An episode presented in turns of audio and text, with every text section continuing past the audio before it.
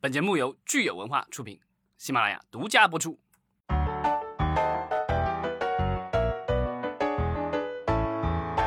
欢迎收听新一期的《影视观察者》，我是老张。Hello，大家好，我是石溪。哎，今天我们来聊一个我们每一年年初都要聊的话题，其实就是总结上一年的这个中国以及呃北美还有全球的一个票房情况。没错，其实每到一年的一月份的时候，哈，就会有各种行业的对上一年的总结出来。呃，那我觉得影视行业在去年当中呢，给了我们很多惊喜，但是也有很多遗憾。所以，我们虽然已经在二零二二年了，往回看二零二一年一整年，到底影视行业，尤其是院线电影取得了什么样的成绩，还是特别的重要的，而且也可以给我们很多的启示和启发。对，主要是和之前的数据去做比较，然后看出来有什什么样的变化，然后也可以展望一下将来可能会有什么样的趋势。其实，在过去的几周里呢，我们很多公众号的文章也都写到了，中国呢已经成为了世界第一大票仓哈，尤其是二零二一年，中国院线电影的票房蝉联了世界第一。对，这是我们的第一个蝉联啊，将来会不会有有更多的蝉联，这个还要看。啊，我们自己电影市场的发展以及世界范围内的一个趋势，我们现在其实主要竞争对手其实就是北美的票房了。到底我们二零二一年全国的票房是多少？我们这个数字给大家报一下吧。二零二一年，根据国家电影局的最新统计呢，呃，全年票房是四百七十二点五八亿元，啊、呃，咱们国家的银幕的总数达到了创纪录的。八万二千二百四十八块啊，比上一年增加了六千六百六十七块。嗯、这个荧幕总数，咱们好几年前就已经是世界第一了，对不对？对，到五到四万多五万的时候已经世界第一，但咱们还是依然以高速度在往往前大踏步走，所以这个已经把嗯啊四、呃、万块银幕的这个北美已经甩远远的甩在后面了，对，咱们已经是它的快两倍了。嗯，我们可以看一下有一个历史的对比，就是咱们这个上了四百亿的话，二零一五年四百三十七亿，然后当时三万多块银幕，啊、呃，二零一六年是四百五十四亿，四万多块屏幕。这个时候好像应该我们的这个荧幕数已经就到世界第一了。一七年是五百五十八亿，五万多块荧幕，然后到一八年的时候，嗯、咱们第一次登上了六百亿，然后呢是六万块六万多块荧幕，然后到二零一九年的时候继续增长，但增长速度已经有所放缓，啊、呃、是六百四十一亿，然后那个时候就是我们这个第一次应该是跨过了百亿美元大关。这个跟北美就到了以同样一个数量级别了，然后当时的这个是六万八千多块银幕，已经接近七万块银幕了。然后到二零二零年，因为疫情的影响，咱们的票房急剧缩减到两百亿出头，然后银幕数量继续增长到七万多块。所以你看，就是这个咱们现在的这个水平，四百七十二亿的这个水平。相当于二零一六年差不多这个水平，就回到了呃五年前了。嗯，但是银幕数量呢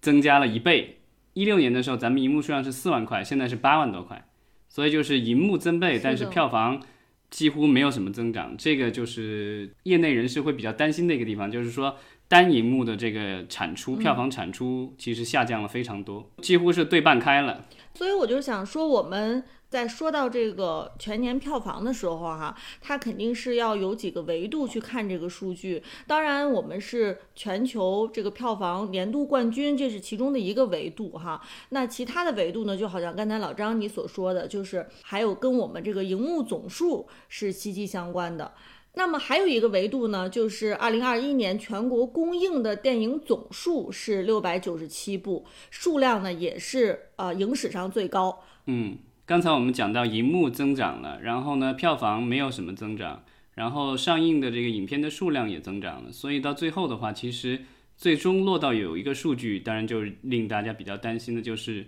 全年的上座率啊，算出来只有百分之七点六。可能我觉得这个即视感还是蛮强的，就是如果你的影厅有一百个座位的话，只有七个人看，是吧？对，全世界各地，我印象当中差不多。呃，就是正常情况没有疫情影响的话，上座率一般是在百分之十八左右，也不会高到哪儿去，好像基本上不会超过百分之二十吧。这个是就是比较正常的一个数据，但现在咱们已经跌到了百分之七点六了。其实二零二一年观影人次是十一点六七亿哈，它比这个二零一九年十七点三亿下降了五点六三亿，那也就是下降了将近三分之一，百分之三十左右，对。这个影院增加了很多的荧幕，那这些荧幕的话，其实并没有发挥出来他们应有的作用，就是这个有多方面的影响吧。这个待会儿咱们可以展开来讲一下。咱们可以先来看一看哈，就是在去年当中，国产电影的票房和进口片电影的票房，他们的占比是如何的？因为我觉得这个数据可能是大家都特别关心的，很多人可能自己亲身能够体会到，就是在二零二一年，我们可以看到的进口片数量是急剧下降的。嗯，对，就至少是在影院里能够看到的这个进口片，啊，包括这个分账片以及呃我们所谓的买断片，呃，进口的数量都有所减少。嗯，可以看到的是，国产电影的去年的票房是三百九十九点二七亿，占了这个百分之八十总票房。然后呢，进口片只占了百分之二十。几年前的话，进口电影在好的年头基本上还能占到百分之四五十的一个比例，但现在的话就已经跌到了这个就是两成了。当然说这个进口片的数量减少哈，是影响进口片的票房。但是与此同时，其实咱们很多的听友也会发现说，这个进口片好像不是那么的吸引人了。就是不论是从这个视觉审美方面，还是主题方面，好像跟咱们中国观众的这个趣味哈，都是相去甚远的。对，呃，所以说，即便是我们有足够多的进口片进来，那到底这些进口片能不能再创造这个票房奇迹啊，也是一个未知。对我们看那个年度票房的前十名，就能看出来进口片现在就是非常之示威的这个态势。在十部这个前十的电影里，只有两部是进口片，分别是第五名的《速度与激情》十三亿多，快十四亿的票房，以及第八名的《哥斯拉大战金刚》十二点三三亿。然后其他的这个八部就都是国产电影了。第一名的是《长津湖》啊，年度票房是五十七亿多，然后现在还在增长，因为那个就又延期了。第二名是李焕英，《你好，李焕英》五十四亿多。然后第三名是《唐人街探案三》，四十五亿多，这个二三名都是春节档的。其实我觉得有一部进口片哈，咱们是不得不提的，就是年末上映的这个。蜘蛛侠是吧？因为我看咱们也有听友一直在留言，呃，不，不管是在蜘蛛侠呃还没有定档之前，以及定档又撤档之间，哈，都有听友问，就是到底蜘蛛侠什么时候能上映？啊，当然，最终我们这个结果也是让人有点遗憾，就是我们现在是很很确凿，是说这个蜘蛛侠是上不了了哈。啊，那这个蜘蛛侠呢，其实是在二零二一年夺得了这个全球的。票房冠军，对不对？对，本来大家都以为就是今年长津湖这个年度冠军拿稳了，因为去年呃，因为二零二零年啊是咱们国家的八百是全球的票房冠军，当时是三十几亿人民币的票房，因为当时疫情这个比较严重，所以呢，其实其他国家电影就是很多都在电影院，要不是没有观众，要不是压根儿就不上院线，直接走网络，所以呢，当时就是我们是第一次有一部。中文电影拿到了这个全球的票房年度冠军。那今年的话，本来我们以为可以蝉联的，结果在这个圣诞节的时候杀出一个蜘蛛侠，然后其实就在短短的一两周之内，然后就获得了呃去年的全球的票房冠军。而且目前来说，这部电影依然在上映，然后票房还在增加，而且它在国内还没有上映。当然，虽然很我们很多的这个就是超级英雄以及漫威迷都希望这部电影能够在国内上映，但现在来说。感觉还有很多不确定性，因为其实去年整个一年，其实我们创造了一个记录，就是我们中国大陆地区没有上映一部漫威的电影，就是漫威去年好几部电影，嗯，这个名字咱们就 不用说了，该想看的人都知道是哪几部，对，都没有，因为各种各样的因素都没有上映。那这个是我们这个好几年来第一次是零漫威年。其实我觉得，对于漫威的其他电影哈，可能大家都会觉得说进不进国内也就那么回事儿了嘛。因为漫威电影在中国的口碑哈也是有一个下滑，这几年都有一些下滑，系列电影基本上也是穷途末路了哈。呃，但是这个蜘蛛侠呢，的确是嗯，让我们中国观众呢有一些期待啊，尤其是它。在没有进到中国内地上映的情况下，能登顶这个全球票房，也是让人觉得挺大跌眼镜的。嗯，电影行业迎来了大的变革，就是大家之前一直都在讨论说，呃，网络和院线发行要怎么样去做一个平衡。但这个二零二一年，呃过后，大家感觉好像所有的事情都在往这个网络端这个倾斜。但是呢，在年底的时候又上映了一部蜘蛛侠，又让大家又重新看到了院线电影的新希望。呃，所以其实我也想说哈，就是当我们的这个中国的电影票房在二零二一年达到了这个全球第一的时候，我们其实可以看到，在全球市场上，电影产业和流媒体产业的这个资源共享。和资源重置已经是非常的明显了哈，所以我们其实面临的是一个影视产业结构在深刻变化的这样的一个全球的环境。对，形成鲜明对比的是北美以及世界其他地区的话，啊，流媒体其实是蓬勃发展，然后呢增蒸蒸日上，然后咱们国家呢就是怎么说呢，冰火两重天，短视频依然是齐头猛进，但是呢，我们的长视频平台的话似乎。啊，被各种各样的丑闻啊，然后亏损啊，这个就是精疲力尽，被各种糟心事儿弄得一身骚。是，所以我在想说，我们有的时候在聊单纯这个院线电影的时候，哈。不能把它跟这个影视行业的其他部分割裂出来聊，可能还是要用一个更宏观的视野去评估我们的院线电影产业，而不是说就像我们很多公众号文章标题起的那样哈，就是告诉你说我们的这个年度票房又蝉联全球冠军了。到底这个蝉联它的真正的意义是什么？呃，我觉得它唯一可能能说明的就是。二零二一年，我们中国的观众相比起全球的观众来说，我们中国观众对于电影的这个热情还是相当高的，对吧？对于去到电影院看电影，我们还是比海外的观众更有热情。对，然后我们能看到的就是说，呃，其实娱影影视娱乐的话是一个大的蛋糕。那在其实，在疫情前。呃，院线电影的票房其实占整个蛋糕的比例就不高。其实咱们也聊过，就是只只有咱们国内的一些影视公司是严重依赖票房收入。那其他的其他国家的这些，尤其是好莱坞的这些巨头们，他们其实虽然票房收入对他们很重要，但是啊，其他方面，比如说衍生品、主题乐园，然后这个就是视频网站这这些呃收费什么的，这对他们也很重要。而且那个其实是他们的收入的大头。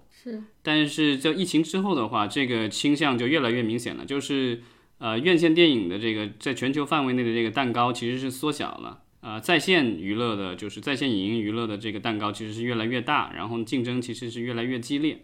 那在这方面的话，就是我觉得咱们在院线电影上看起来，从数字上来说暂时领先吧。但是在呃，就是全球的这个流媒体大战当中，其实咱们现在处于一个相对落后以及不利的一个地位。啊，我觉得现在国内的这些流媒体巨头，尤其是长视频的流媒体巨头，现在还能够存在，主要是因为咱们国家特殊的这种啊审查环境，对吧？所以外资企业现在进不来啊，这个外资的这些内容也现在暂时也进不来，短期内似乎也不会有什么太大的改变。所以呢，我觉得这个现状还得保持一段时间。但是将来怎么能才能把我们的这个就是流媒体再继续扩大？是把我们，我觉得这个就是大家需要讨论了。就是我觉得国内的话，现在已经到了一个瓶颈期。咱们节目也说了，那将来的话，可能就是要去海外拓展了。但是海外拓展的话，呃，怎么说呢？没有了我们的相应的一些政策的保护，那我们去直面这些。呃，国际巨头的话，其实是有相当大的这个难度和压力的。是的，呃，我觉得在过去的两年当中，哈，我们很多主流媒体都更愿意用东升西落这样的一种逻辑去解读这个各个行业，哈。那我觉得，对于美国院线电影最好的时代，其实已经过去了。院线电影的确是在衰落，但是我们说这个美国院线电影的它的衰落呢？在某种程度上来说，它其实也算是一种软着陆。那相比较而言，像我们国内目前的这个院线电影，它在数字上来说是达到了全球第一，但是呢，它的很多资源其实很难向流媒体平台去过渡，既有这个资本的原因，也有这个政策层面的一些原因。那在这种情况下，如果未来我们的电影产业走向这个怎么说，就是衰落也好，或者是业绩下滑的话，那这个电影院受到的这个伤害，恐怕比现在美国电影院受到的这个伤害和刺激要大。而且就是前段时间，其实咱们国家出了一个文件，叫《“十四五”中国电影发展规划》，这个是中央的一层面的一个文件。然后呢，就是我们可以看到，其实有一个规划，就是说到二零二五年，荧幕总数要超过十万块。这个的话，就是说我们的荧幕数量会继续增加。但是如果我们的这个就是继续保持这样的趋势，就是说，呃，进口片依然走弱，然后国产片的话，呃，怎么说呢？到达一定的瓶颈，那那样的话，其实我们很难去这个把这十万块银幕给喂饱。而且这个我们给自己定的一个目标是说，国产影片年度票房占比保持在百分之五十五以上。那现在我们这个已经到了这个八成。这有点是似乎离这个五十五有点远，就是我们是不是这个将来的话会考虑让一些？这个是我不知道是将来是不是这样的一个趋势。呃，那你觉得有没有可能，就是如果我们不让这么多的好莱坞进口大大片哈去瓜分我们国内电影票房的这个蛋糕，但是我们同时又需要更多的这个进口内容，那我们有没有可能引进一些其他地区的小语种国家的这个电影呢？好莱坞的内容其实它比较适合，是因为它本来就是奔着这个向全球观众卖的这个目标走的，所以它在尺度上的话，其实还是有有所收敛的。就是很多的这个我们看漫威的很多电影或什么的，基本上不大会做到 R 级，就是说不会太血腥，也不会有过多的这个，基本上没有什么色情镜头，然后暴力也是相对收敛的暴力。所以呢，这些电影其实是比较适合合家欢向，老少咸宜。对，比较适合。引进到中国来的，呃，我觉得为了我们有那么喂饱我们的这些荧幕的话，那只能是短期内的话，我觉得只能是我们国内的这个电影人和电影公司加把力，然后能够生产出来更多优秀的这个电影，吸引大家去电影院。所以，其实说了这么多，二零二二年我们的电影院哈，到底在经营方面会不会出现新的困难？我觉得这个是我们会持续关注的。嗯，因为二零二一年大家也也看到了哈，我们已经有一些现象，呃，初露端倪了。比如说某一些电影，它可能会。呃，在电影院有一个特别长期的一个放映，可能呃上个月在放是吧？然后过了一个月，发现这个电影还在院线在上，就没有那么多新片出来，或者说这个电影院大多数的厅都给到了某几部电影，呃，那对于想要多元化内容的观众来说，呃，就慢慢慢慢的会丧失去电影院看电影的这个兴趣。从某种程度上来说，它也是。一个危机的一个前奏吧，就是如果说我们没有那么多吸睛的内容，大家又没有那么多的热情，好，去电影院去感受这个看电影的这个当中的这个乐趣，反而是觉得，哎，我在家刷刷短视频，或者说我这个好的电影我在家，我等网上有的时候我从网上看就好了，那这于对于我们电影院来说，可能是灾难性的。因为这些电影院你空着的话，房租其实是非常高的，对吧？我我知道，像二零二一年，可能大家最直观的感感受是，很多实体门店都经营非常困难，都不得不要关门，或者是面临着无法续租的情况，因为租金上涨的太厉害、太严重了。对，尤其而且我们还要面临的一个问题是说，呃，我们的观众其实选择越来越多，嗯，这个之前咱们一直说的短视频的这个短视频的这个崛起，另外的话还有就是海外越来越多的大片，呃，就是他们的窗口期要不是为零，对吧？有时候院线和网络同时上，或者直接就网络上院线不上，或者是这个在院线很短的窗口期，然后很快就呃上流媒体，这样的话高清资源其实是很快就能出来的。那一旦我们的这个进口的这个怎么说呢？这个渠道越卡越窄的话，那这样大量的这种怎么说呢？就是高质量的这个或者是高预算的这些电影吧，在国内其实也有很大的吸引力的。然后这些片源的话，就是大量流入国内的话，那对我们的这个院线的这个发展肯定也是不利的。因为一些观众的话，他可能就是在家他看的电影，他觉得这个电影可能更适合我，他就不愿意去电影院了。这个对电影院的这个发展肯定是不利的。所以呢，在我们的这个电影院都得做好这方面的这个准备，而且这个潮流的话，可能短时间内呃都不大可逆的，因为这个流媒体一旦崛起了，电影院线的话，这个东西怎么说呢？就好像是我们我之前好像打过这个不恰当的比方，就是像马车对吧，和这个汽车对吧？马车的这个衰弱是因为大家都用上汽车了。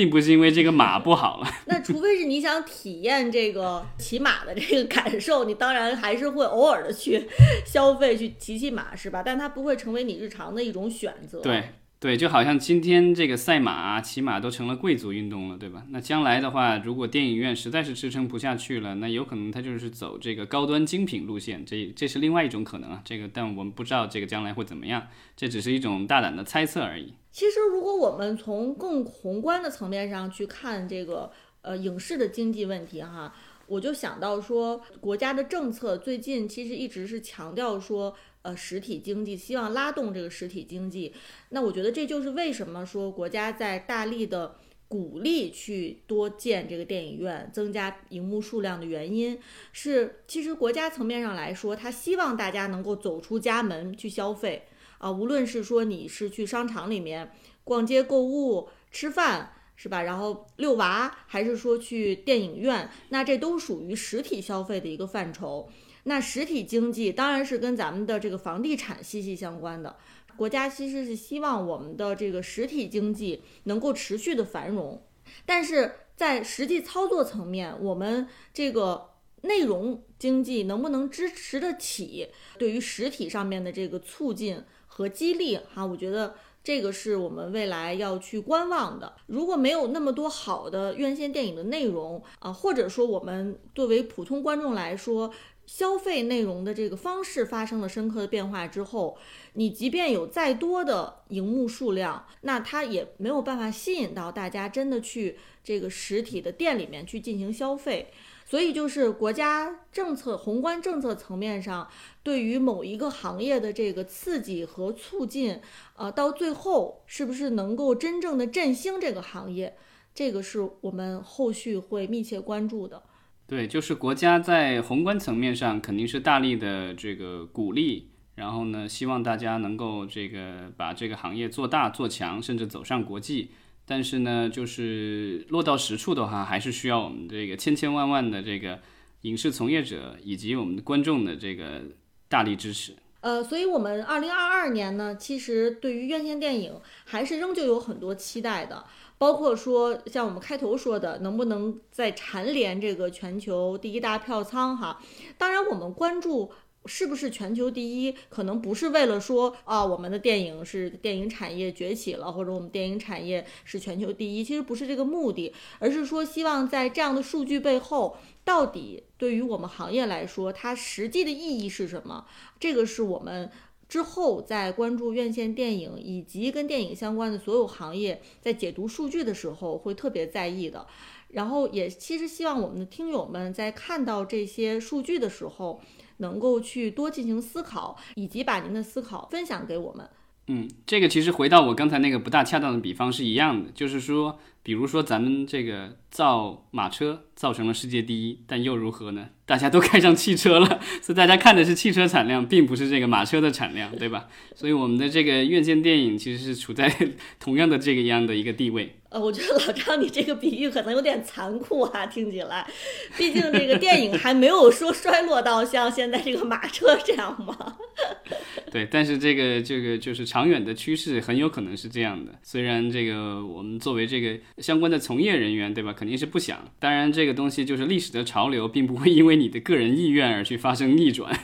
也许更好一点的比喻是说，看向未来，如果说。咱们中国哈，大家都是开上了这个新能源汽车，然后你发现说美国还是这个汽油车产量第一，那那个时候我们可能会说，呃，这个世界已经拥拥抱新能源了，那你这个美国汽车汽油车产量第一又如何呢？我觉得这是同样的意思，对吧？嗯嗯，对，就是这个比喻会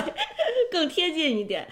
对，就是说不要埋头苦干，得多抬头看一下这个，就是整个的这个。怎么说呢？这个大的局面是什么样的？对，那我们其实讨论这个二零二一年的院线电影票房哈，其实也是希望大家能够在观察影视的时候，呃，能够多从宏观的层面去看待影视行业的数据和它的经济原理以及商业模式。最后就是这个，其实这么多的这些分析啊什么之类的看过了以后，有一个数据是比较有意思的，就是说去年的这个观众满意度是大幅提高了。